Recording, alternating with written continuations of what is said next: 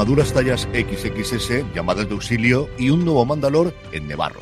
Todo esto y mucho más nos han traído el capítulo 20, El huérfano, y el capítulo 21, El pirata. Esto es el cuarto y quinto episodio de la tercera temporada de The Mandalorian, que una semana más nos disponemos a analizar en Universo Star Wars. Este que os habla CJ Navas, don Juan Francisco Bellón. Juan Francisco, ¿cómo estamos? Muy buenas, pues un poco ya ansioso porque solo quedan tres episodios. Está pasando esto volando, me parece a mí. Sí, nos termina, nos termina pronto la cosa, pero tenemos todavía muchísimo que comentar. Tenemos también, como siempre, a Alex Barredo. Alex, ¿cómo estamos? Fantástico, fantástico. Estoy muy bien. No secuestrado, todos mis hijos soy capaz de mantenerlos cerca de mí, es decir, cero secuestros en 12 años, con lo cual ya voy mejor que muchos. Pero terolátios en tu, en tu, en tu barrio no tenéis muchos, ¿no? Eh, la, plaga esa la combatisteis ya, ¿no? En el pueblo los hemos eh, extinguido a todos. No quedan. Viene, viene ese prona de vez en cuando, mira a ver, pero nos callamos todos y nadie, y nadie dice nada. Es que con la Guardia Civil todo es más sencillo, hay que explicárselo a esta gente. ahí siempre ese, sentido de la autoridad siempre funciona. Y también don Jorge Nava. Jorge, ¿cómo estamos? pero es que cuando tienes una población en el planeta de unas 25 personas, tampoco da para tener Guardia Civil. O sea, los, impuestos dan, dan, para lo que dan, dan para tener una escuela y, y luego para recalificar terrenos sí. Pero claro, con una población oscilante entre los 25 habitantes habituales, 30 en temporada de turismo alta, o cuando habrá el casino de Nevarro, que imagínense a lo siguiente que descarga ponga en marcha, sí que igual se publica 5.000, 6.000 eh, de manera flotante tal, pero es que no se puede pedir peras al horno, o sea, servicios los justos. Ay, señor. Como veis, el arranque es potente. ¿eh? Teníamos, teníamos ganas, esto de grabar en 15 días se ha notado. Hablaremos, evidentemente, de la superpoblación y el gran problema de superpoblación que tiene Nevarro a nivel de casting también la serie de Star Wars. En fin, no todos los problemas de Disney son de Marvel, como podéis verlo. Al final las cosas son como van. Jorge, eh, semana, bueno, quincena mágica de Disney. La cosa está divertidísima en la casa del ratón en todos los frentes y Star Wars ha decidido que ellos no van a ser menos. Y es cierto que Lucasfilm tiene el estreno próximo de Indiana Jones, que además lo van a llevar a Cannes porque algo bueno tenían que tener, pero las cosas siguen también revueltas aquí. Lo que pasa es que quedó muy oscurecido por el follón que tienen montado dentro de Disney y a nivel global, perdón, dentro de Marvel y a nivel global de despidos de Disney. Pero aquí también tuvimos movida hace una semana con la confirmación de que de donde digo, digo, digo, Diego, y si ya nos hemos cargado varias películas, ahora la que teníamos las esperanzas de ver, la que además comentamos en el último programa, también nos la hemos cargado.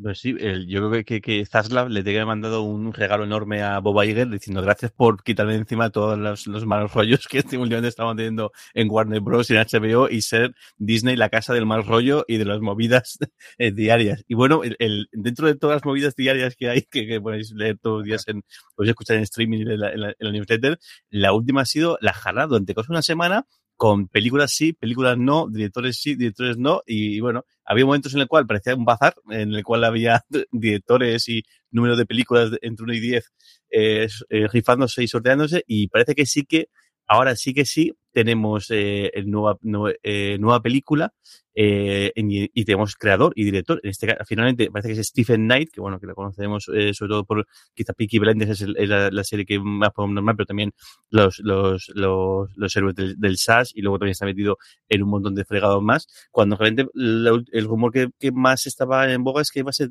Damon Lindelof junto con, con Justin Gibson quienes se van a llevar a, cabo, pero bueno, nunca se, nunca sabremos exactamente, o imagino que igual en todo un tiempo empieza a filtrarse más, pero un poco raro todo esto, ¿verdad? Que el, tanta gente, tantas idas y venidas, gente que entra, gente que, que sale y sobre todo una franquicia con esta entidad que, que sea un poco tan, tan, tan etéreo que, o, que, o que algo esté pasando para que haya gente huyendo de, de esto o que no consigan cerrarle. Alex, esto es algo que suele pasar mucho en tecnología, que de repente cuando hay noticias malas no es una, es una detrás de otra, una detrás de otra, y de repente empieza, yo siempre digo que en política, y tampoco es algo mío, pero se activa la página, la máquina de perder votos y una detrás de otra, vas callándote, pero qué semanita, qué quincena sobre todo lleva Disney de follones de todos los frentes, cosas que ya se conocían como tenían con toda la parte de los efectos especiales, corregido y inventado ahora con la recepción que han tenido de la última película de Ant-Man, vaya pifostio tienen montado aquí dentro. Eh, bueno, esto es el, la eterna discusión. Yo creo que esto te lo enseñan en los cursos del Masters and Business Administration de esos, que dicen, si tienes que hacer un juego de tronos ahí en plan interno, los pones todos en fila y te los echas porque como no les das tiempo a que se preparen y te la lían. Y yo creo que Bob Iger pues, habrá vuelto con una lista de tú, tú, tú, tú, tú y tú, ¿sabes? O sea, como Homer Simpson en el episodio de excluido, excluido, puta, fuera, a casa. Todos para afuera. O sea, es increíble. O sea, yo, miradme, que no entiendo del mundo de Hollywood y aún así estoy flipando con. Es que están echando a la gente de Disney que salen los primeros o los segundos en los créditos de cosas de los últimos 20 años. Una locura. Es una, verdad, Juan, es que tenemos la parte de Marvel, tenemos el movimiento de Permuter que había sobrevivido contra viento y marea mm. después de haber sido la persona que eh, fue el último cuando Marvel era independiente de vendérsela y había logrado a, eh, perder, habiendo perdido un, pulso con Kevin Feige, se había quedado en la compañía y se lo han liquidado ahora. Y yo coincido con Alex, y yo creo que además es así. Yo en estas cosas soy comunista de la vieja guardia. Es decir, cuando entras nuevo, o, o pasas a cuchillo a todo, o luego no tienes oportunidad. Y aquí había muchísimos feudos, que es lo que estamos detectando últimamente, que hay muchísimos feudos, como en todas las grandes compañías.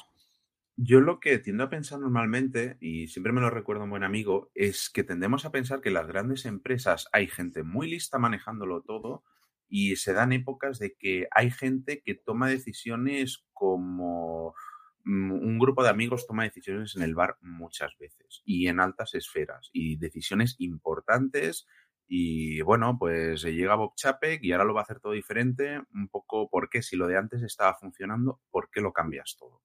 Una cosa es ganar más dinero y otra cosa es cargártelo todo. Y bueno, pues ha tenido que volver Bob Iger a sanear un poco esto. Pero sí, muchas veces grandes decisiones. Y bueno, y de ejemplo tenemos al gran Elon Musk, que bueno, es que, a ver, es que no hay, no hay, no hay, mejor ejemplo actual que, que ese ahora mismo simplemente invitaros a que tiene, alguien tiene un programa llamado Elon. Alex, háblanos de este que la gente no lo conoce y hay que hacer un poquito de spam.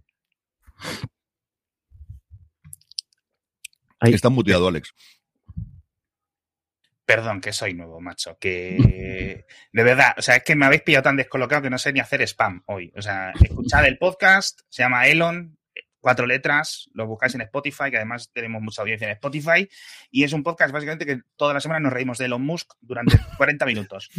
O sea, en plan destroyer ya. O sea, al principio lo camuflábamos un poco. Vamos a hablar de tecnología, vamos no sé qué. Bueno, el último episodio ya hablando de la exnovia, de la de la, nueva madre de los hijos, que si se ha puesto Botox. ¿Tenemos Elon de Musk 6? Sí, sí, sí, sí, sí, sí. Vamos, o sea, yo estoy esperando que me llame ya eh, Mediaset para...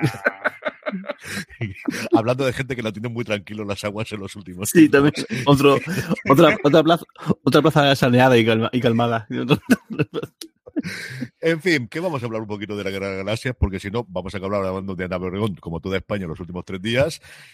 Y en fin, eso, o me pongo a hablar del, Opening Day para que veáis lo que os queráis, que está jugando el primer partido de la temporada de los Red Sox, además en casa, por primera vez en tres años, y aquí estoy, con la gorra, eso sí, pero aquí estoy con vosotros grabando, ¿eh? Las cosas como Y que te voy a decir yo, que Ana Obregón se ha cogido su Foundlink y se la lleva también, que tampoco. muy lejos. Ahí estamos. A lo mejor le Mandaloriano también, el niño.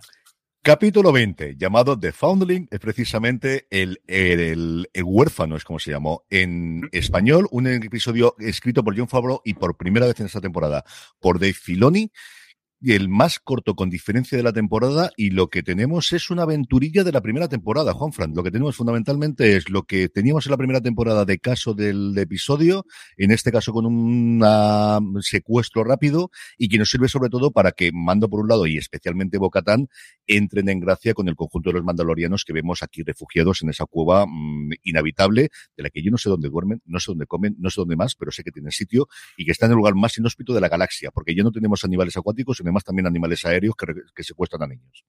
Antes de entrar un poco en, en, materia del episodio, creo que es la, solo la duración es la demostración de que el anterior episodio eh, fue un recorte de este para integrar la historia de Rangers of the Republic en, en toda esta serie. Una mezclar de una manera muy mala, porque es en plan, quitamos un cacho del siguiente episodio que nos dura 20 minutos, lo metemos en el anterior que dura una hora casi, sin ningún sentido esos dos cortes, y ese, ese trozo era el principio de este episodio clar, clarísimamente.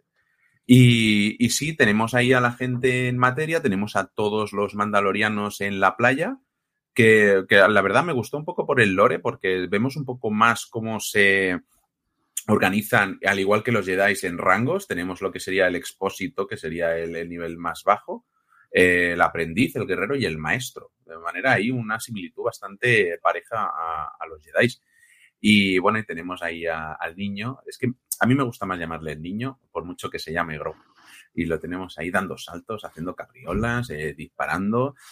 Creo que a veces le pesa un poco el, el usar las marionetas, como en esta, en esta escena. Creo que la verdad aquí el CGI no hubiera estado mal. A, a- a mi parecer, eso, supongo que será a gusto. Y ostras, muy guay, pero claro, es que vuelve otro bicho, se vuelve, se lleva a un crío, no sé, tres segundos antes estaban tirando bazocas, de repente aparece el bicho, nadie se acuerda que lleva un bazooka encima, nadie le dispara, esta gente no tiene naves, porque es que no, no sé dónde tienen las naves, han venido en barca, en el barco de Chanquete, no sé cómo narices han llegado a esta playa, que vienen todos los bichos a comérselos, tienen suerte de que se acaban, como veremos en el siguiente episodio, se acaban largando, porque, pero madre mía, es que o, los acogen en otro sitio, se mueren todos aquí, los mejores guerreros de la galaxia son los parguelas de, de este planeta. Yo tengo la duda existencial de, de, de qué manera tu puntería mejora disparando al mar. Es, es el, es el primero, es el primero de, primero de soldado. Disparar 101, ¿no? A ver, quiero decir, el estándar de Star Wars de puntería mm, es el que es. Entonces, Es estar en la playa y dar al agua ya es un paso adelante, ¿vale? Ya está por encima de los soldados imperiales, ¿no? Los mandalorianos ya podrían. Que por cierto, salen aquí, es la primera vez que salen eh, los soldados clones, porque son clones aquí aún. No, ya no, ¿no? No, aquí, aquí ya no. Aquí ya no, ¿no? Aquí se supone que están prohibidos y Perdón. recordemos el episodio anterior que están intentando o viendo de qué forma podrían volver a retomarlo. En el flashback es donde salen los soldados. eso porque es. es. es donde tenía yo ahí el pensamiento unido, digo, porque en el episodio 2, que es donde más salen, son todo CGIs, los, los, las tropas clon estas. Qué curioso. Bueno, Y lo que tenemos al final es una aventurilla. Ese flashback es el otro momento, pues sobre todo yo creo para los grandes fans, de volver a, a- a meternos en la cabeza de Grogu, que no es algo que hayamos hecho muy habitualmente. Al final hemos visto siempre a Grogu con los ojos de terceros, quitando esa aventurita que vimos al principio del capítulo cuando tenía que salvar a Mando cuando llegaron a Mandalor, pero no es algo habitual en el que veamos ese pasado y tiene mucho a fondo, porque este señor, recordemos que al final es un señor, no es un niño, por mucho que te empeñe Juan, que tiene una edad y que ha vivido muchas cosas previamente. Sí, sí, a mí me, encantan estos flashbacks a lo Vietnam, ¿sabes? Eh, volver a, la guerra, a los, horrores, a los horrores de la guerra. Y, ostras, muy guay porque al final es como narices salió el, chiquillo de, de allí, de exterminio de los Jedi.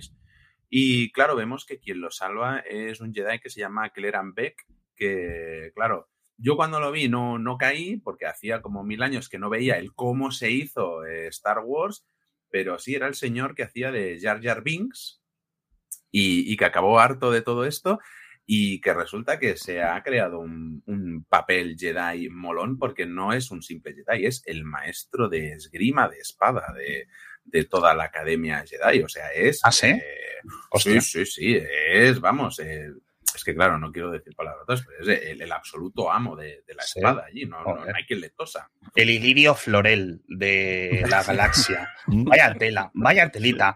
Eh, yo sí le reconocí. Tengo que admitir aquí que la persona que menos sabe de Star Wars de los cuatro sí le reconoció por algún tipo de motivo, alguna neurona por ahí suelta. Yo Está- tenía ni la más remota idea. Lo supe después cuando pusiste vosotros en el grupo, pero es verdad que no tenía ni la Ujú. más remota idea. Lo que sí que está bien es que yo creo que es un, eh, es un detalle muy chulo de parte, imagino que es una cosa de John Favreau, el, el, el volver a meterle aquí y el que él se vuelva a reconciliar, porque de hecho comentaba Juan, eh, Juanfran que acabó de todo, es que acabó el pobre hombre recibiendo amenazas de muerte y Sí, cosas, sí. es decir, pasadísimas de vueltas de, de momentos que no existían en Twitter. O sea, imagínate, imagi- o sea, imagínate que saliera ahora el episodio 1 o el 2 en Twitter, No, no. este me- tiene, que, tiene que exiliarse a, a otra parcela distinta ahí en Nevajo, porque si no, lo matan seguro. O sea, o acaba el pobre hombre desquiciado. Creo que está muy bien el, el detalle de, de eso, de volver a meterle y que incluso un personaje que puede en otro, en otro momento dado eh, salir o, o encajar. Y luego un detalle muy, muy, muy chulo y es que en, este flashback es el mismo que tiene eh, eh, Dinjarin, o sea, que tiene mando justo cuando le hacen una de las piezas maduras. Él cuando la herrera dice la, la, la forja rememora no sé qué tal, él recuerda la, el momento suyo, que además es un calco, él está metido en un sitio, le sacan y le salvan, exactamente lo mismo que, cuando, estando también en, la forja. Y creo que ese todavía sí que es muy es chulo porque lo que hace es como que eh, muestra que Grogu, pues eso, es también, es ahora es un mandaloriano más, el, y vuelve a tener ese mismo flashback en ese mismo, en ese mismo momento.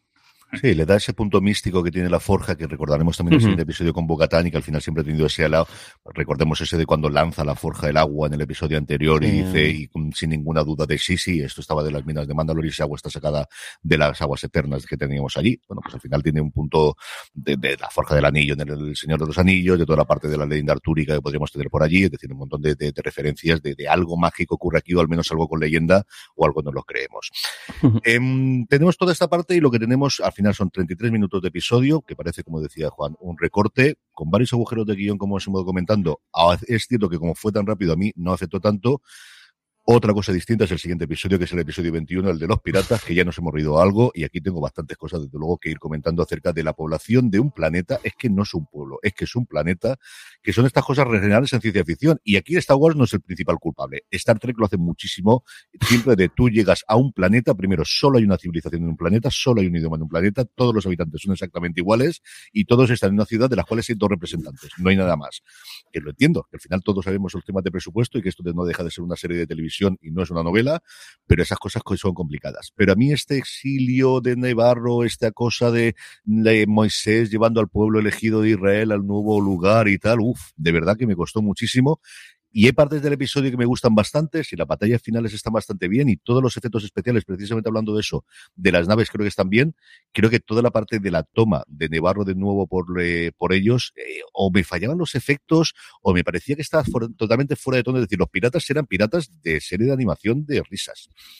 Sí, daban, saliendo, del, es que saliendo de la taberna y... Sí, sí, Estaba viendo, de estar viendo Futurama, os juro, de verdad. Esa es la sensación que yo tenía cuando estaba viendo toda esa parte. Creo que además no chocaba porque luego tenía mucha seriedad. No sé, esa parte no me gustó nada.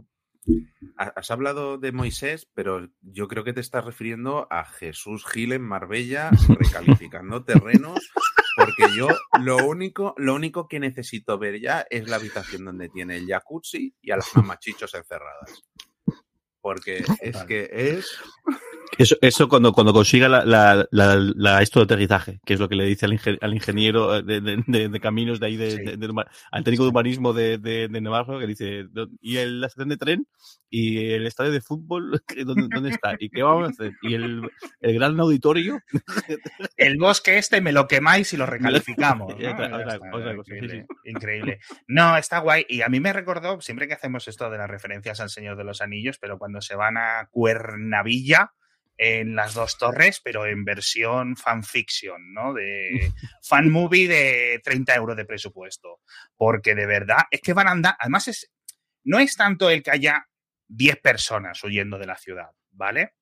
Es que van a un ritmo como si se les hubiera perdido el mechero y los, o una lentilla y lo estuvieran buscando. Un poco de moverse. Este es el, el episodio 4, es el de los piratas, ¿no? El, el 21. Creo. El quinto es el de los piratas. El, el quinto, perdón. ¿Ese es el que dirige Carl Weathers o ese es el. El siguiente. Anterior? Vale. El siguiente. Uf. Ese está dirigido por Peter Ramsey y el guion corre a cargo solamente de John Favreau. El episodio se llama El Pirata. Vale, ese, pues esa, esa escena de verdad que me ha, me ha resultado un poco allí. Sí es cierto que no quiero que se me olvide, cuando aparece Jar Jar Binks, eh, Ahmed yo estaba esperando, dije, bueno, ya la han tenido aquí unos meses rodando, a lo mejor le han hecho un plano a Hayden Christensen entrando con los ojos ahí de odio a matar a los niños. Dije, guau, porque es como se supone, ¿no? Está el rumor de que va a salir en Ahsoka y que habrá grabado X escenas, pues dije, ¿qué les hubiera costado cuando le tenían ahí el año pasado, pues rodar un planito que se le dé simplemente, abre una puerta, segundo y medio. No necesito más. Y al final el cameo ha sido otro, pero bueno. Mm. Por cierto, yo pensaba que la nave esa, esas naves son de Naboo, la nave plateada esa. Y decían en los foros que esa es la propia nave de Jar Jar Binks. Es decir, que el, mismo, el actor se la ha robado a sí mismo, porque era él el, el, el senador de Naboo en esa época, ¿no? Sí, eso lo comentaban ahí, que, parece, que si no es de Jar Binks, el, el, que le ha, el que le ha dado esa nave o el que le ha prohibido esa nave uh -huh. eh, debe ser Jar Binks porque era, era, el, era el senador en ese, en ese momento. Sí, sí, es, un, es, un, es otro guiño más, otro, uh -huh. otro, otro, otro easter egg más. Juan, cosas que si hablamos del episodio de los piratas o en general te ha gustado, que yo también he puesto muy negativo a ver si soy el único solamente.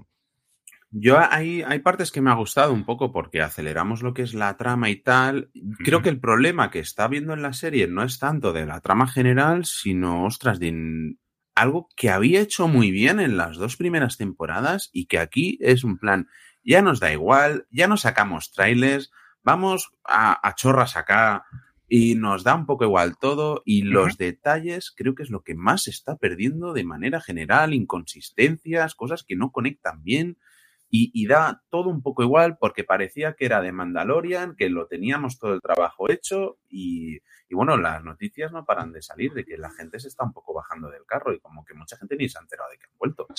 No sé, cosas que sí me han molado, eh, por ejemplo, que no paran de meter referencias a Rebels, de que están integrando toda la historia de Star Wars Rebels con esta serie, con Ahsoka, y con seguramente con Skeleton Crew, que están haciendo un, universo y realmente de las series de animación es la más chula y es la que más vale la pena ver.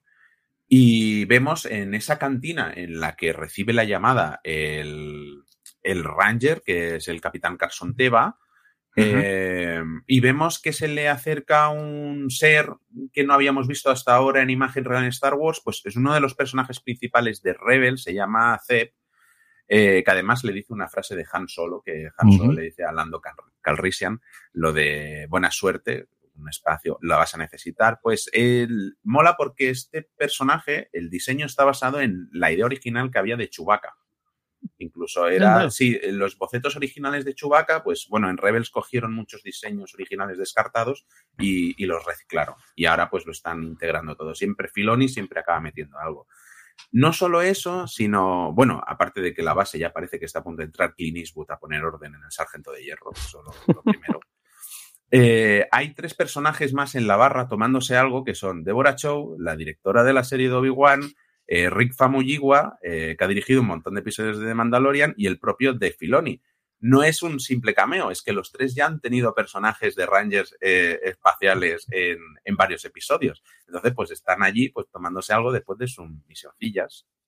A mí me recordaba el planeta de Rock One, o sea, es decir, mm. el, planeta mm. este playero... Scarif, me Scarif, pero no, entiendo que no es, ¿no? Entiendo que...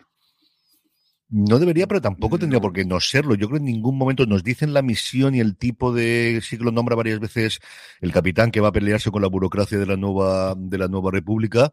Dicen de, quién depende y del lugar donde está, pero no recuerdo si como tal es el planeta donde dicen ellos dónde están ahora. Que, el, planeta explota al final. ah, sí. Ah, vale, claro, aparece la estrella a la muerte y adiós. Ah, perdón, es verdad. Spoiler, spoiler.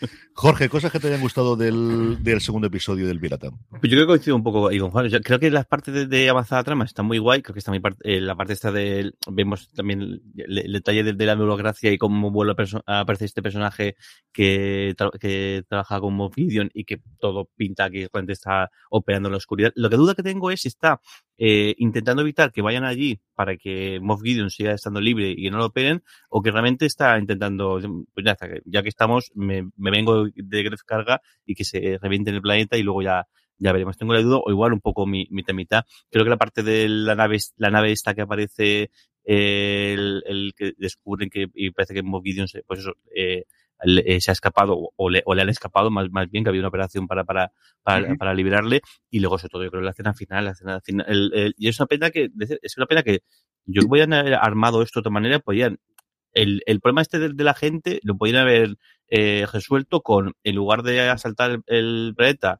eh, los piratas se meten en el palacio eh, presidencial, deja, eh, cogen a Gref Carga y a cuatro o cinco más y los tienen rehenes y los mandalorianos o van todos o van cuatro o cinco y ya está. Y con eso se hubiese solucionado y no hubiese quedado tan, tan patatero todo esto, no hubiese quedado tan, tan raro y tan innecesario. Yo, yo, creo, y creo que en la parte final, eso, el, el, una cosa que no, que yo creo que no, no me esperaba nadie, y es que eh, la propia Herrera, que parecía como que era la más, pues eso, la, la más celota, podemos decirlo, la más, la más dura, la, la línea más dura en, en todo momento, porque no, y aquí es la primera vez que ella es consciente de que, bueno, pues igual esto va a llegar un momento que cambie, porque por mucho que, que el, pues mucho que el camino sea y que hay que recuperar la, la antigua manera, pues mucho más importante es recuperar Mandalor. y mucho más importante es unirse y a pesar de las diferencias y de que hay gente que no sigue el camino tal y como lo tenemos pensado, es mucho más importante estar, unidos. es la primera vez que vuelven a tener un, hogar, o que parece que van a tener un lugar, un, sitio donde, donde que llamar hogar, y está muy guay la escena con Bocatán, como Bocatán eh, eh, duda, porque dice, por, primera vez que parece que, que, que, esta gente me acepta, y ahora lo primero que me dice que me quite el casco, con lo cual automáticamente puede estar excluida. Y sin embargo, ella también es consciente de, de, eso. Y creo que está guay esta solución porque creo que la otra opción era que Bocatán acabase convertida a la fe absoluta de, de, de, la, de, la, de la guardia. Y creo que se hubiese eh, rechazado un poquito después de la historia que tiene ella. Y, y de esta manera sí que es la elegida de verdad. Porque es la persona que, como dice, anda entre los dos mundos y es que es la única persona que puede permitirse eso. Y me gusta mucho esta, esta parte y bueno, yo imagino que esto será lo que vincule un poco el resto de la temporada. Claro, porque al final del episodio ella se va a buscar al resto. Sí.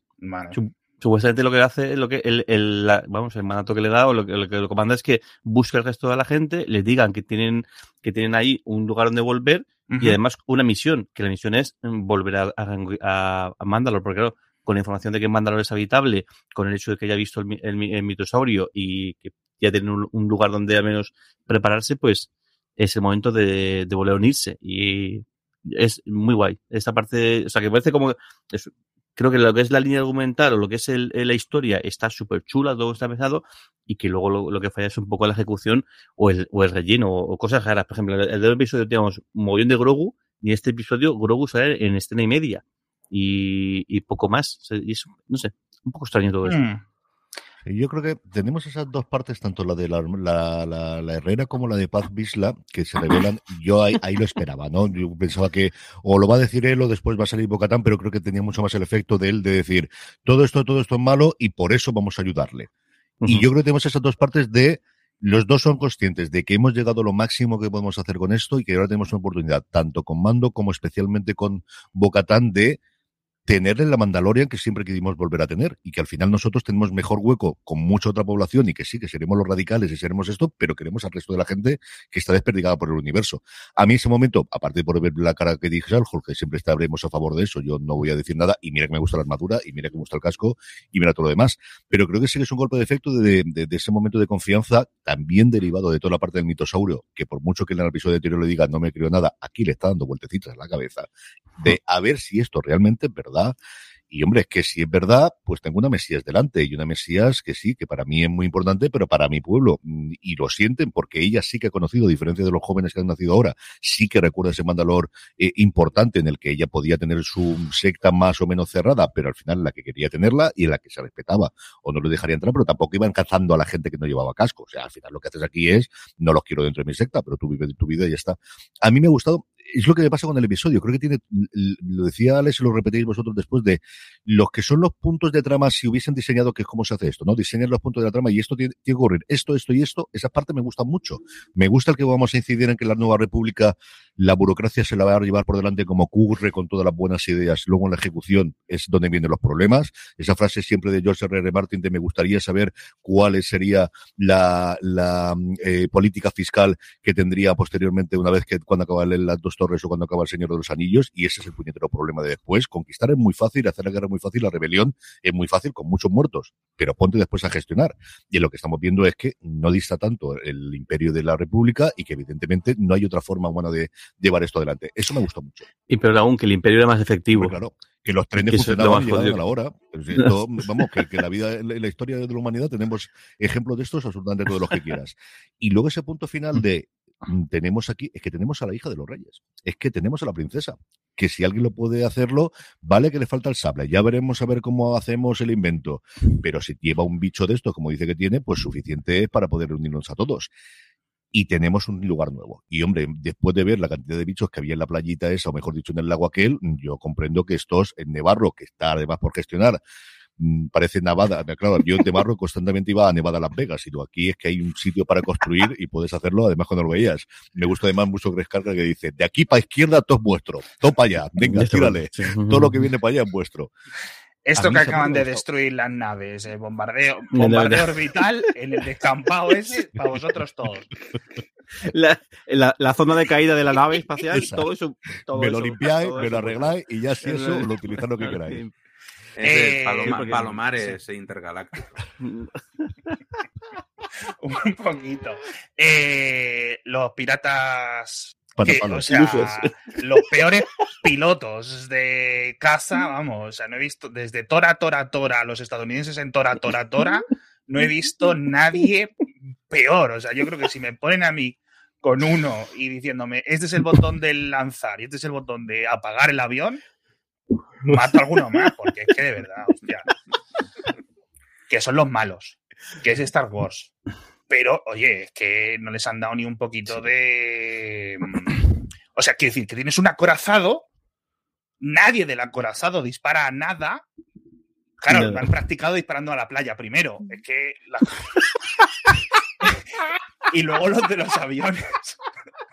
Entonces, no lo sé. Pero bueno, ha vuelto a salir nuestro amigo, el Pizza, el Hat este. Así Gorian, que- Gorian Shard. ¿Sí? Sí. Yo tengo ahí la duda. ¿Es CGI o es marioneto? No lo sé. No es lo que sé porque no lo han está enseñado. ahí, ahí, ¿verdad? Cuando veamos el cómo se hizo, lo enseñarán. Pero sí, yo creo que está ahí, ahí un poquito. Yo estoy muy cabreado porque, honestamente, creo que es un personajazo. Sí, Y creo que mucho. da para muchísimo más, tío. Y van. Yo espero que como no Igual, igual no, eh. igual ya no. No, ya no. Bueno, espero que siga la lógica del cine y como no lo hemos visto morir, Claro. aparezca en otro momento. Claro. Ojalá, ¿eh? Moff Gideon Porque- se escapa de camino a la cárcel. Es que no, sí, tal cual. Es que no, no soporto esta manía de, es que, sobre todo en vista en Marvel, de coger personajazos de enemigos de películas y reventarlos en una sola película cuando a lo Hmm. mejor dan para muchísimo más. Y aquí es como que, ¿ya?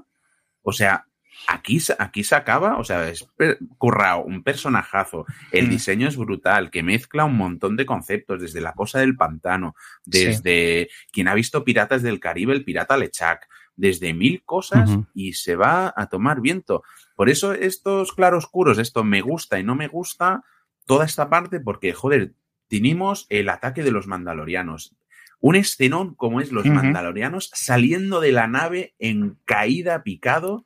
O sea, esa imagen es chulísima, es que es para ponerla una vez detrás de otra, haciendo el asalto y luego, pues haciendo el parguela un poco Bueno. por la ciudad, Sí. eh, la herrera con el martillo a lo Old Boy, pero con una coreografía que, Terrible. ma- Y además un mía. sonido de golpal metálico cuando le estás pegando a carne, porque si le estuvieses pegando armaduras tiene ¿Ah, sí? sentido el golpe metálico. Claro, pero ya la primera vez dije, suena bien, y la tercera digo, no, si le está pegando al cráneo, cuando tú golpeas con un metal al cráneo no suena metálico que yo sepa habitualmente, que igual aquí cambian mucho los ruidos, pero yo qué sé.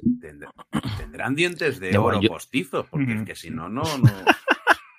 De de, estas, mi, mi favorita es en el episodio anterior, cuando está subiendo la- por la montaña y está el, el Paz Vizsla con el mega, con el cañón de asalto, trepando como un jefeazo. Y digo, y- Y salta la boca del de bicho. boca- Y salta la está, boca del deja- bicho. O sea, es el puto amo. O sea, con el cañón de asalto, trepando por la, por, subiendo por la, por la, por la. Solo le faltó, en lugar de eso, ir con el cañón de asalto en la mano y la otra mano cogiendo impulso, saltar y volver a cogerse. Porque ya, sido la re hostia. Es decir, ya está, dejado de bocatán. Este hombre es el líder de Sí, todo sí, el mundo. sí, nadie Es- puede venderle, vamos. Es lo que decimos de los detalles. O sea, ¿por qué tenéis un gancho retráctil para usarlo a cada dos por tres en cada Nada, nada. episodio y vas a escalar y, y- y es que parecen Tom Cruise escalando en Misión Imposible Eh, 2? sí, sí. CrossFit. Ha hecho CrossFit. El- El- es increíble. Bueno, a ver. Es que yo no me metería tanto con estos detalles porque, o sea, los tenemos que comentar y tal, y son graciosos. Pero yo creo que en general han sido episodios sólidos. A lo mejor no tan sólidos como los primeros, pero quiero decir, son. Es lo que te esperas. Al final, siempre. A mí siempre me gusta insistir. Aquí ya estamos con canas, pero Star Wars es lo que es. Mm. Que para niños. Sí, sí. Yo creo que son dos buenos episodios en cuanto a lo que nos piden hacer. Son dos episodios de transición de queremos llevarlos aquí y vamos a preparar el final. Y Sí, puede ser Después de unos dos primeros en los que hemos vuelto de nuestros amigos, un tercero que nos ha roto totalmente y nos ha metido esta parte de, de la intriga para ciega que no esperábamos para nada, con todas las referencias o, o con todas las similitudes buscadas o no, que nunca sabremos hasta que lo cuenten, de cuánta eh, polinización había junto con Andor, que nos va a recordar a todos a eso. Tenemos dos episodios muy de transición pero que yo creo que hacían mejor la primera y la segunda temporada, o igual no estaba yo tan cínico, también puede ser, ¿eh? yo ahí no, no, no, no voy a negarlo, de que cuando tenemos episodios de estos de vamos a empezar y vamos a terminar aquí, en medio tenemos una aventurita, o era porque solamente estaba Mando y Grogu y les aceptado otras cosas, o porque está todavía con la sorpresa o está todavía con la ilusión y ahora ya no la tengo, eso también podría ser. Yo me, me he visto antes de que empezara la tercera, la primera y la segunda temporada otra vez, y el nivel de calidad de calidad en cuanto a escritura y en cuanto a detalles y todo es mucho mayor. Está todo mucho mejor hilado. Y aquí no sé si es que Fabro está haciendo gambas echándole dos kilos de mantequilla como a él le gusta y este tipo de cosas y está más por esas cosas, pero no sé, es eh, que es en plan, es como lo que hablábamos de la gente en el desierto. Hasta donde yo sé, no tienen a la ILM por ahí para rellenarles con personajes digitales Hmm. que han creado el, el 90% de tecnologías de CGI que existen en el planeta, las han creado ellos. ¿No pueden rellenarlo un poquito? O sea, que aparente un, poco, porque es que mm, eh, e- es eso, o sea, está todo guay, pero es en plan, tío, es que falláis en lo que lo hace creíble. Hmm. Sí, yo no sé si eh, algún problema de montaje, de edición, porque esto que decís de lo de la, la otra serie esta que cancelaron y que están metiendo aquí cositas un poco como forzadas, es posible que esto lo hayan tenido que hacer después y hayan dicho, venga, aquí nos metemos unos pocos extras, unos resorts o lo que sea. No lo sé, no me extrañaría que, nos, que la, la verdad fuera, fuera algo por ahí. Pero bueno, en general, yo creo que de todo, todo, todo, todo, lo que más me convence, que obviamente serán múltiples motivos, es lo de que es, el, es la mitad de la temporada. Mm. Y ya está. Yo creo que no habría mucho más. A ver qué tenemos desde luego la semana que viene. Antes de que vayamos con los comentarios y a pensar, bueno, a pensar, porque no tengo más información ni el título del episodio, ni nada, absolutamente nada, pero sí tenemos teorías locas. Eh, ¿Alguna cosa, alguna escena que quieres recomendar? O Juan Freña nos ha dejado alguno de esos easter eggs y esas referencias, y yo sé que Jorge tiene una por ahí que ha visto en Screen Run que o lo comentamos ahora o lo comentamos en teorías. Pues ¿lo comentamos ahora o esperamos al, siguiente a ver si se confirma? ¿Algún momento, alguna escena que os haya gustado especialmente que recordáis ahora mismo? Eh, Alex. Los ancillanos, estos marionetas, eh, increíbles en todo. O sea, Los hay un, hay un plano que tengo que ver cómo me pirateo el episodio para poder eh, sacar esos 0,3 segundos en los que están los tres. ¡Bien, bien! Que no han hecho nada, ¿sabes? Se han escondido durante la invasión, pero luego a celebrar los primeros. Que lo entiendo. A ver, también te digo, si mides 33 centímetros, no te preocupes que en- en la galaxia no te va a disparar nadie nunca. O sea, es que es imposible que te acierte. Acertarte es imposible. Claro, En este eres- es imposible. Salvo que tú estés en el agua. Ahí estás jodido. Y, y es, bueno, es que me encantan, o sea, que de verdad que me encantan. Yo no sé si es que tengo yo las neuronas de un niño chico o lo que sea, pero es que cada vez que sale, les veo hablar, no sé qué, gritar y balbucear o lo que sea, es que me hace muchísima gracia. O sea, es que es increíble. Los Minions. el- Sí, sí, sí, sí, además, sí. y además dicen, todo va a salir bien, que es la típica frase de la, de la pandemia. O sea, que es eh, un guiño super meta, el, el- el- el soltar los arcoíris y demás, todo va a salir, everything's gonna be fine. Es muy gracioso. Juan, ¿alguna otra cosa que queramos comentar del episodio que te haya gustado? Sí, eh, la parte final con la nave de Moff Gideon, porque se abren como varias teorías de qué es lo que ha pasado ahí. Eh, teoría número uno, eh, Sabine Wren, que la veremos en Ahsoka y que viene de Rebels, es quien ha sacado a Moff Gideon de ahí a tortazos para interrogarlo. Es una de las teorías que hay por ahí, porque Sabine está más que confirmada en, en Ahsoka, que ya, ya está hasta de esto, hasta actriz. Y esta mujer que es, cuéntame, cuéntame de quién es esta. ¿Esta de qué viene? Eh, Sabine Wren es una mandaloriana, de hecho, fue quien le entregó el sable negro por primera vez a, a Bocatán para erigirla, quien la escogió como líder y quien le entregó el sable. Tan- ¿Ves? Otra de las inconsistencias, tanto que se dice que tiene que ser ganado en combate, pero cuando ella salió elegida no lo ganó en combate tampoco. Ah, sí. Espera una cosa, ¿hay una Sabine y una Satín Eh, sí, o estoy yo sí. estúpido? O sea, que Sí, decir, me la hermana de Bocatán es Satín, Sí. Satine, y esta es Sabine. Vale, Sí, vale, vale. Es que digo, a lo mejor Sí. es, la, es la misma, no sé. Vale, vale, vale. Pues qué movida. Luego, luego tenemos a- o- que puede haber sido otro grupo de mandalorianos que siguen a Moff Gideon, porque en Rebels ya hubo un grupo de mandalorianos que se separó y que, sí- que fue seguidor de Darth Maul porque fue un poseedor de ese sable. Entonces, Moff Gideon ha tenido ese sable mucho tiempo y puede haber habido un grupo de mandalorianos que estén a sus órdenes también, por ejemplo. Y luego que todo haya sido parte de un engaño eh, para culpar a los mandalorianos y que haya sido el famoso general, al, no, el gran almirante Throne, que esté detrás de todo eso.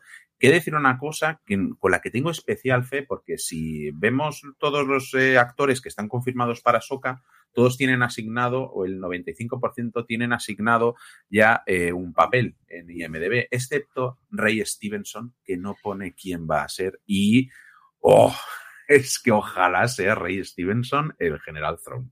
Ojalá. Jorge, cuatro cosas que voy a consultar IMDB Pro a ver si tenemos alguna información de última hora. Espérate, espérate que esto me acaba de dejar totalmente fuera de lugar. Tira, tira. Hay, hay una cosa chula que hacen muy bien en la serie, la han hecho muy bien eh, en las temporadas, y es el, sembrar unas semillitas que recoge luego más tarde. Y por ejemplo, en este caso hemos visto el tema del terreno. ¿sabes? Cuando, cuando se dice Greg Carga, es como en plan, vaya echadura. Y fíjate cómo, qué bien está aislado esa semillita que dejan en el episodio, creo que es el segundo, ¿no? Si no me equivoco, esa semillita de, de, esta parcela, todo esto que ves es, para ti. Y los rescatan aquí y demás. Y creo que hay otra semillita también que han dejado muy chula y son los tres, eh, las tres crías del bicho alado. Que los han acogido y es una cosa que, que han aparecido ahí que más está bien porque han dejado el, el, el pobre bicho ha sido zampado por el, el, mega caimán ese eh, galáctico eh, y, el, y creo que esa semillita la vamos, la vamos a ver. No sé si al final de toda la temporada, pero seguro que tienen su relevancia. Y ese tipo de cosas me gusta mucho como, como las hacen. El, hacen detalles muy, eh, muy que dejan de pasar por y luego los rescatan y, los, y los colocan.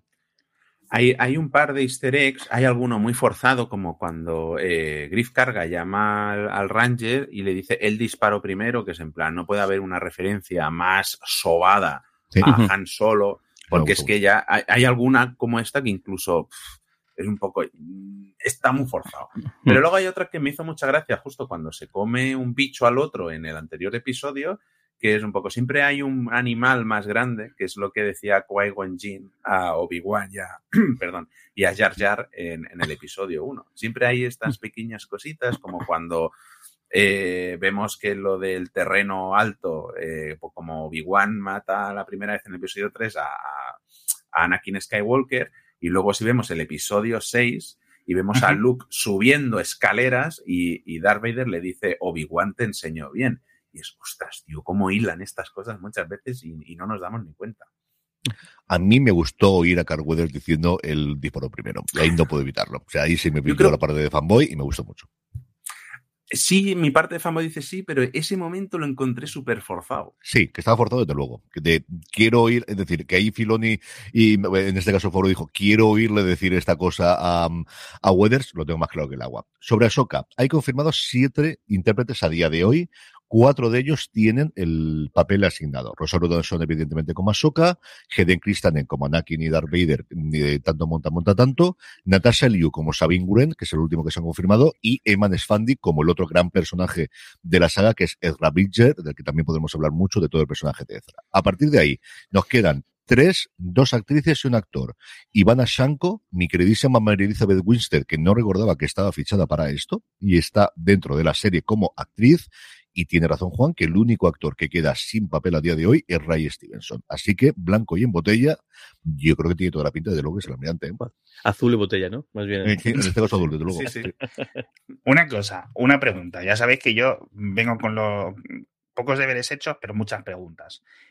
Se lleva a Grogu del templo con la Orden 66. ¿A dónde va? Es decir, ¿dónde está todos esos años el chaval? No se de sabe, momento ¿no? no, se sabe, no. Okay. De momento no. Tiene pinta de que lo irán revelando poco a poco. Uh -huh. Porque, como, pero se va, es que joder. Se va en la nave esta metálica que hemos dicho antes, sí. ¿no? Cromada. Vale, vale, vale. Y, y, esa nave es de Naboo. Se iría sí, a Naboo. Sí, pero no sé. ahora, ya, ahora ya no es de Naboo, es de Presting. ¿De quién? De, de Presting, de, de Presta, ah. de, de. Ah. de huida. De, de vale, vale, vale, vale, vale. No, que a lo mejor tiene el piloto automático y vuelve a casa, ¿sabes? No lo sabía, no, no sé, de verdad que no. Yo creo que la primera nave que pillan y lo que tendrán a partir de ahí será transporte uh -huh. para arriba, transporte para abajo, a ver quién lo ha ido ocultando durante todo este tiempo. Eso es, sí, yo creo que. Que pobre chaval, y a ver si empieza a recordar más cosas, porque cuanto más cosas recuerda, al final quiero decir, lo, lo, insistimos mucho, es un chaval de 50 años, ha tenido un entrenamiento, aparte de los dos años con Luke, ha estado en la academia X tiempo y alguien habrá estado con él los 15, 20 años hasta que lo encuentra eh, Din Yarin, no sé. Sí, yo creo que parte yo creo, de eso, sí. yo creo que Kelleran Beck, el, el, Jedi que se lo lleva, mm, no tardará mucho en morir después de ahí, porque en, enseñar no le enseñó mucho, me parece. Porque hasta que no llegó Luke Skywalker, el chaval mucho más no aprendió. No, tenía intuición y, a, y poco más. A mí me da la sensación de que va a haber una serie animada de Grogu, porque como bien hablábamos otras veces, ¿Mm? eh, sí, porque yo creo que Grogu es un personajazo, creo que no se va a acabar, pero como... De hecho, lo decías tú en otro episodio, eh, que en el momento que sea mayor y hable por primera vez, ya dejará de ser tan mono. Entonces, hacerlo en imagen real, creo que va, y desarrollar su historia además mayor, creo que va a ser tan complicado que la única manera de que quede bien es con una serie de animación. Es la sensación que tengo. Yo vería más claro el que tuviesen los dos años de aprendizaje con Luke Skywalker y que ahí yo creo que sí que pueden convencer lo que pongan las voces, especialmente uh -huh. a, a, Luke y el resto, o incluso la parte del pasado, que no sé si a lo mejor en este tránsito de los años que tenemos hay 5 o 10 años en el que está en el mismo sitio y podamos tener una historia por ahí. Esa sí que habría mejor de animación más que al futuro. Pero bueno, Hombre, pues, ahí sí 1800, que... 1883. Ahí estamos. Ahí estamos. sí que coincide el tiempo con, con, con la serie de Obi-Wan. O sea, este momento de, bueno, unos años de, de, de, después, pero el, esto es supuestamente lo que, lo que, vemos aquí en este flashback es justo el final del episodio 3 uh -huh. y Obi-Wan es unos años después de, de, del, episodio, del episodio 3. Ahí sí que hay una coincidencia y quizás también puede haber un momento eh, Obi-Wan eh, Grogu que no el tiempo han coincidido bastante, bastantes años. Podría ser. Yo, ahora que lo comentaba Juan Fran, esto de lo del mayor y tal, de eso, es posible que esta serie, imaginemos, me lo invento, acaba en la quinta temporada. Uh -huh. El último episodio se cargan al niño este y ya queda en plan rajadísimo en la historia de las series, ¿no? Que yo siempre es una de las cosas que me quejo mucho, que mueren pocos protagonistas en las series uh -huh. eh, recientes, ¿no? Pero bueno. Podría ser, ¿no? Es en plan. Y además te explica el por qué este Jedi tan potente o tan poderoso, pues no aparece luego en los subsiguientes mm. episodios. Ni Leia dice nada de él, ni nadie dice nada. Nadie. Justo al Focus nos ponía un mensaje aquí en Twitch y dice, de hecho, hay, aún hay muchas incógnitas de Grogu, como por ejemplo, quiénes son sus progenitores. Si no es algo exótico tipo clon, que de hecho, supuestamente lo que está intentando hacer con Grogu es clonarlo o sacarle ahí el, el ADN, lo que sea, para luego, eso luego acabar siendo parte de, de Snoke o no. parte del emperador o parte del, del, de lo que intenta hacer con la bueno el, la, lo que es la la, la, la, la, tercera, nueva orden. La, nueva, nueva orden. Yo me, me lío siempre el nombre. Siempre digo nueva orden, pero yo creo que no es así. Ahora lo miraré. Lo, lo que intentaban no era clonarlo per se, sino sí. en, lo explican cuando el doctor Pershing da la conferencia hace unos episodios. Sí, y criticarlo, ¿no? Que es, sí, que es experto no en eso, sí en combin, sino en combinar ADN. Y claro, lo que tiene especial la, la, ay, la, la especie de Grogu es que es, es, toda la especie es sensible a la fuerza y puede hacer, eh, dominar la fuerza. No es como otras especies que unos sí, unos no. Aquí todos. Entonces, yo no sé si es que nace muy poca gente, pero vamos, en 800 años y sin teles y tal, con lo que entretenerse, yo creo que hay tiempo para criar 900 hijos. La primera Porque... orden, que la nueva orden era de los Jedi, que siempre me uh -huh. entre uno y otro, sí, la primera orden. Ya, ya, ya, ya. No lo sé, la verdad. Hombre, sería un poco raro que fuera importante porque además de que utilicen sus genéticas para hacer esta Macedonia con Snoke, con Palpatine, etcétera, sea literalmente un clon de, ¿sabes? Fueron a los al camarote de Yoda, cogieron el cepillo de dientes y, y clonaron a, a, Yoda, ¿no? Pues yo qué sé, imagínate, no lo sé, la verdad. Pero bueno. Yo creo que sí utilizan desde luego aparte de los Jedi. Sea esto, sea una combinación, sea una mezcla, sea lo que tenían a mano, sea lo único que pudieron trincar después de haberse los cargado a la mitad y no poder utilizarlos. Pero creo que desde luego ahí sí que hay alguna cosa. Claro. ¿Cuánto nos van a contar? No lo sé. Igual que yo no sé si alguna vez nos contarán el origen de Grogu. Yo creo que es de esas cosas que estaría muy bien que nunca sí, ¿eh?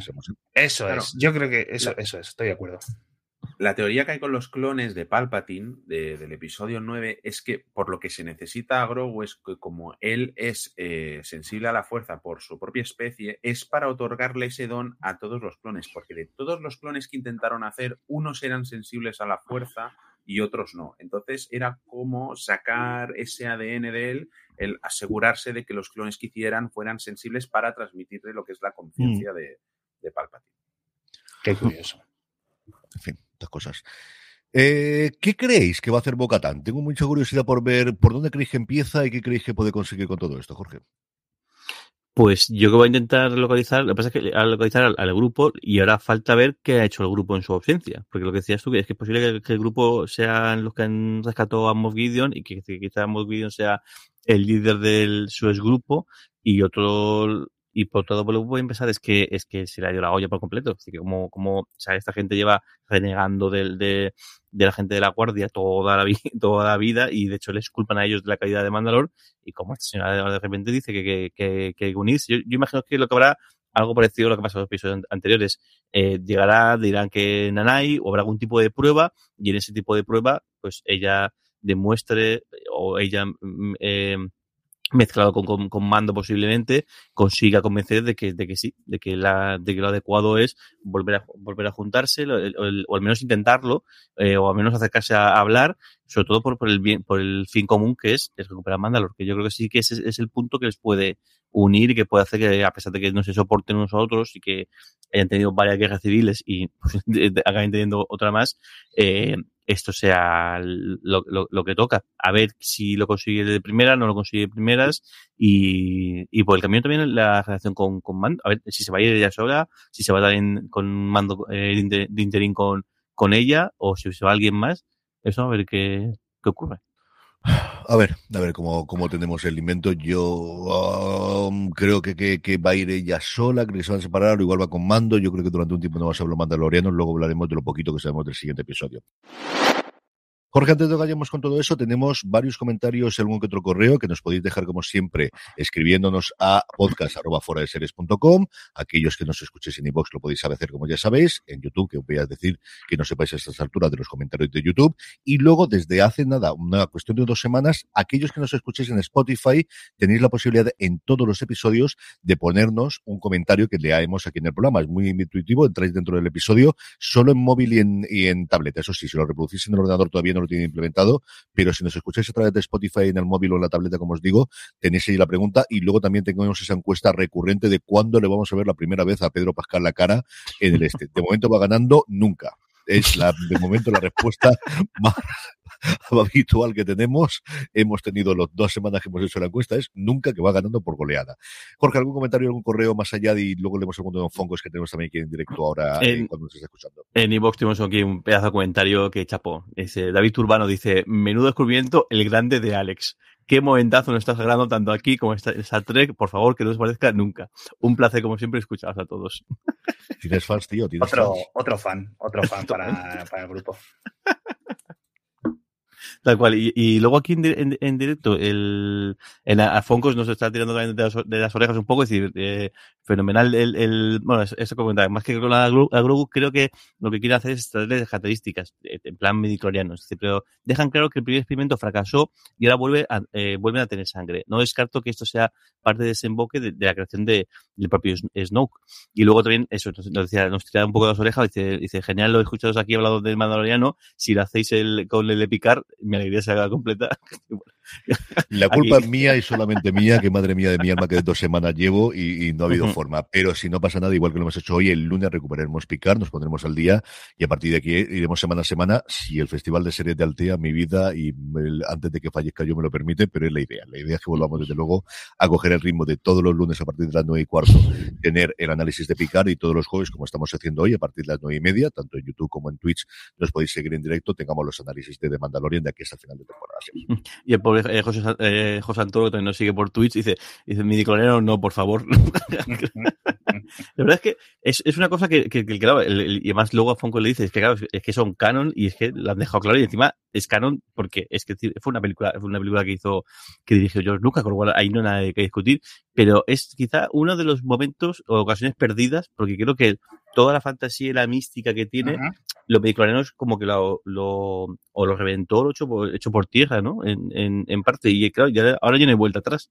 Esto es lo, es lo que hay, es convertir un asunto místico en biología pura y dura, porque al final son pues eso, una cantidad de, como que tiene más plaquetas o que tiene más glóbulos blancos, sí. que claro, que rompe toda la mística. Sí. Pero ya no hay nada que hacer. Yo esto es como el Monopoly. Esto, en mi casa no. se juega con otras reglas y decido olvidar que eso existe. No quiero saber absolutamente nada de los midichlorianos. No, eso es vale. Que tampoco se le ha vuelto a nombrar, ¿no? Yo creo que muy, muy, muy poquitas veces está ahí en el ambiente, entiendes que la parte de la clonación lo que están buscando es eso y que lo tienen ahí, uh -huh. pero abiertamente la palabra, sí. yo no recuerdo haberlo visto en ninguna de las series recientes, en animación lo sabrá mejor que yo, Juan, pero desde luego, en que yo recuerdo ahora mismo de no cabeza. Y creo que Mira. me hubiese quedado con la copla, ¿eh? Justo Alfonso, no el, de José Santoro dice, dice, dice, en el mensaje interceptado del doctor a Moff Gideon tiempo atrás, creo que comentaban que la sangre del donante tenía un recuento muy alto de midiclorianos. Dice, Podría dice que, creo que es, eh, dice, tengo que repasar, repasarlo, por si son sí. unas palabras, pero claro, pero sí que son muy, muy claros en ese, ese momento. Sí, creo que dicen, eh, yo me acuerdo de cuando se comentó esto muchísimo, era recuento de, recuento M o algo así, uh -huh. y solo usaban la, la inicial. La y era en plan, y todos los foros ya, pues con eso, obviamente, sí. Yo no lo recuerdo, es decir, tenéis que tener en cuenta que yo había visto Star Wars, así sabía que era Darth Vader cuando yo entré a ver al cine La amenaza fantasma, ¿vale? O sea, sabía las cosas, pero nunca había visto una película entera de Star Wars en el 97 o cuando se estrenaran, ¿no? Entonces, pues para mí los midiclorianos es como, ah, pues esta es la obligación, ¿sabes? Es decir, pues aquí es lo que es. Como es lo primero que mame, pues tiene sentido. También te digo, es cierto lo que decís. Entiendo que esto es un debate que ya está requemado en el mundillo, pero también te digo, eh, es como si mañana el mitosaurio este resulta que son tres mandalorianos subido uno encima del otro, ¿sabes? Le quita un poco la magia, ¿sabes? Lo que decís vosotros. Da igual. Jorge, teníamos una teoría por ahí pendiente y yo creo que con eso podemos terminar bastante claro la que te habías leído tú. Sí, pues lo podéis ver en el, en el, recap de, de Screen Crash, que Screen Crash es un, es un, canal de YouTube y una página web que hacen recaps de, de, de, de, de las series que tienen más, más fandom o que más está comentando y el de todo ese mundillo que hay, que hay miles de opciones posibles. Me hace mucha gracia un, un tipo argentino que se llama, que tiene el canal se llama Cámara en Mano, creo que también tiene bastante gusto haciendo cosas y hace bastante parecido, eh, parecido pero este es el que más gracia me, me, hace y de lejos. Y lo que tienen es eh, el, la teoría de que en esa escena en la cual vemos ese transportador el, en forma de el nombre es, es una es el ala, el ala I, ¿no? Es el, el, el que es el, que es la no, el, bueno, la nave esta que, que, que utilizan que está Moff Gideon preso, pues uno o dos cadáveres que vemos flotando que podría ser el de Caradún, eh, por una, una, una forma en la que se ve el personaje o, o, algo que lleva los guantes, no sé qué rollo, y, y claro, que es una, es una manera de ventilarse al personaje después de haber hecho referencia en el segundo episodio, un poquito, eh, un poquito bestia, pero bueno, que, que sigue dentro de, lo, de todo lo que ha supuesto el, la salida de, este personaje de todo el universo y incluso de, de casi la cancelación de una, de una serie o la reformación de una serie que estaba ahí, pues bueno, pues al final la del, no sé si hará una mención más o alguna referencia más, pero eh, ahí han dejado caer, más o menos, o al menos este, el, el, tipo este está muy, es bastante convencido de que, de que sí que cree que es el, el que era el Cara Dune como, como Ranger de la, Ranger de la galaxia, la encargada de llevar a, a Moff Gideon y la que pues perece en, en, en, ese, en ese rescate esa parte tiene sentido. O sea, que fuese ella la, la, responsable, o al menos una de las responsables, o incluso que ella pidiese, ahora que estaba buenas con la nueva república, sí. el ser la persona que va a llevarlo después de las batallitas para arriba y para abajo de las dos primeras temporadas, tiene todo el sentido del mundo. Yo la verdad que ni caí, ni lo pensé por un solo instante. A mí me dio la sensación de, de la típica escena de Star Wars, de, de, Star Trek, mejor dicho, en el que ha destrozado algo y que sale en medio, que han hecho los Borg y que han hecho 800 razas en muchas ocasiones, y la verdad es que no le más vueltas. ¿eh? De, uh -huh. Hasta llegar al punto de, de decir, ya ha habido mandalorianos y ahí no yo por qué pensar. O sea, de, no sé, no sé. Hasta que Juan me ha contado ahora las distintas facciones y la distinta gente, la verdad que ahí estaba total y absolutamente perdido. Uh -huh. En fin, eh, muy rápidamente, siguiente episodio. Como siempre, no tenemos ni puñetera idea de cuál es el título, ni de la duración, ni de la sinopsis, ni tenemos trailer. Sabemos que es el capítulo 22, eso sí, que es el siguiente episodio que tenemos. Lo que sabemos es quién lo ha escrito y quién lo ha dirigido. Y aquí yo tengo muchas esperanzas puestas en que remontemos, por un lado, porque lo escribe John Favreau, que ni sí ni no, porque el anterior también lo ha escrito él, pero lo dirige Bryce Dallas Howard. ¿Y qué queréis que os diga? Yo lo que ha hecho esta mujer hasta ahora, en general en toda su carrera y en particular desde que ha decidido que igual cuando mi padre pasó de actor a, director algo tenía y yo tampoco eh, algo me viene, a mí me ha gustado muchísimo lo que esta mujer ha dirigido. Todas las entrevistas que he leído me parece que es una tía con muchísimo sentido de las dos partes, del autor y del espectáculo, que ha nacido en la familia que ha nacido y que, que ha bebido antes de vamos a hacer grandes superproducciones, aunque tenga que hacer la montada en tacones con todo el más movida que hubo en su momento con Parque Jurásico, pero sabe hacerlas y, y la da. Y a mí es una tía que siempre me ha fascinado. Creo que tiene una carrera por delante absolutamente mm, alucinante y es que, pues eso, nuevamente, es que Ron Howard ha hecho lo que ha hecho desde que empezó a actuar con ocho años en blanco y negro en las series en Estados Unidos, ¿no? Tengo muchas esperanzas puestas en este episodio. De verdad, o sea, en este remonta la cosa. Yo digo yo que sí, en este estoy convencido, Alex, de que la cosa remonta. Vidicolorianos, pero de dirección, de dirección Ahí de estamos, cine, es sí. lo que tiene la, la herencia. La genética tiene estas cosas. La genética. Yo, de verdad, a mí estáis hablando de remontar y, y yo lo siento mucho, que si yo aquí, jiji, jaja, la serie, bla, bla, bla, tal. A mí me está pareciendo una muy buena temporada. Deberíamos, de, o sea, a los fans como vosotros, como Dani en, en, Star Trek, etcétera, que sois fans de estos que lleváis viendo esto en VHS, eh, os dicen, oye, en el 2023 sí. va a haber una serie del Mandaloriano y una serie de Picard y las van a estar emitiendo a la vez a nivel global por tres cochinos euros y son éxitos mundiales y es que no lo creéis, o sea, no lo creéis, no lo creéis. Pero lo somos que... humanos, Alex, nos acostumbramos a todo, y ya sabes cómo Hay funciona que... esto. Y hace 200 años decían que comeríamos tres veces al día y nos quejaríamos de que comemos demasiado y estamos gordos, pues esto es lo que ocurre, esto es, es, es ser humano, tío, para, Ay, mal. es lo que hay. Sí, sí, sí, pero eso, yo creo que la tercera temporada está siendo muy buena en general, estos episodios, pero yo, por no insistir más, eh, me voy a quitar el sombrero y también muchísima fe en, en, nuestra amiga Bryce. O sea, a muerte con ella. Sí, y es posible que fuera... Episodio? Dime, Jorge. ¿Es posible que sea la que dirigió el capítulo en el que sale Bocatan por primera vez en vez de los Howard? ¿En el de Ahsoka? ¿Fue? En, ¿En el que salió Ahsoka? El, no, en el Ahsoka no, el, de, el, en el de Bocatan. El que sale Bocatan y los otros, los otros dos eh, de. Es que no seguro si fue ella. Ella ha hecho, ha hecho tres estoy viendo aquí. Él hizo, él... Ella hizo Santuario en la primera temporada y La Heredera en el 11. La Heredera es el de ta, ta, ta, ta el de el Kitty Solhor, como Bocatán. Sí, justo. Y ese es Santuario en la primera temporada es el uno de los primeros, es el cuarto episodio. Sí. Y el episodio de el y lo del Boba Fett es el bueno. Que atacan con una T a T. Sí. Uh -huh. Hostia, qué mítico eso. Y el, el que hacen, no, el 11 es el que sale Bocatán, que es también el de los huevos de las ranas, si os acordáis. Hmm. Fue el nuevo episodio. Es. y el cuarto, que es uno en el que. Y el cuarto es en el que descubren a Caradun. Es la primera vez que aparece Caradun, ah. precisamente hablando de ella. Ese es el otro que dirigió uh -huh. la primera temporada. Sí, sí. Juan, que te he cortado. Eh, no, yo es que claro, no es tanto que no me esté gustando, porque realmente sí me está gustando mucho, pero es como la sensación de ay, ay, qué fallo, ay, que podía haber sido redondísima. Es más esa sensación uh -huh. de que, jolín, por cuatro o cinco decisiones tontas esto no está siendo redondo del todo. Es, es un poco eso. Y de cara a los próximos episodios, no sé qué esperarme porque la verdad, en cuanto a trama, está siendo una sorpresa. Sí que sigo convencido de que no sé si en esta temporada de la siguiente Bocatán va a morir, va a reunir a los mandalorianos y luego va a decir, eh, corred insensatos y, le diremos adiós a, a es, la sensación. Pues nada, volveremos con el nuevo episodio que tenemos la semana que viene. Os quedarán después de eso solamente dos episodios escritos, el primero de ellos por John Favreau y Dave Filoni, el segundo por John Favreau y los dos dirigidos por Rick Famuyiwa, que fue el director del primer episodio de esta temporada y que se ha especializado también en hacer primeros o últimos episodios de temporadas en las anteriores.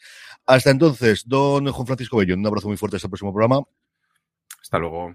Don Alex Barredo, un abrazo muy fuerte hasta el próximo programa. Muchísimas gracias, amigos. Don Jorge Navas, un beso muy fuerte hasta el próximo programa. Beso grande.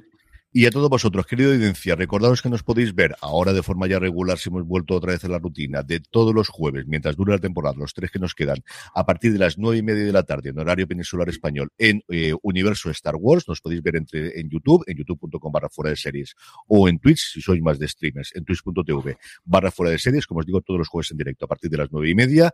Gracias por escucharnos, gracias por estar ahí. This is the way.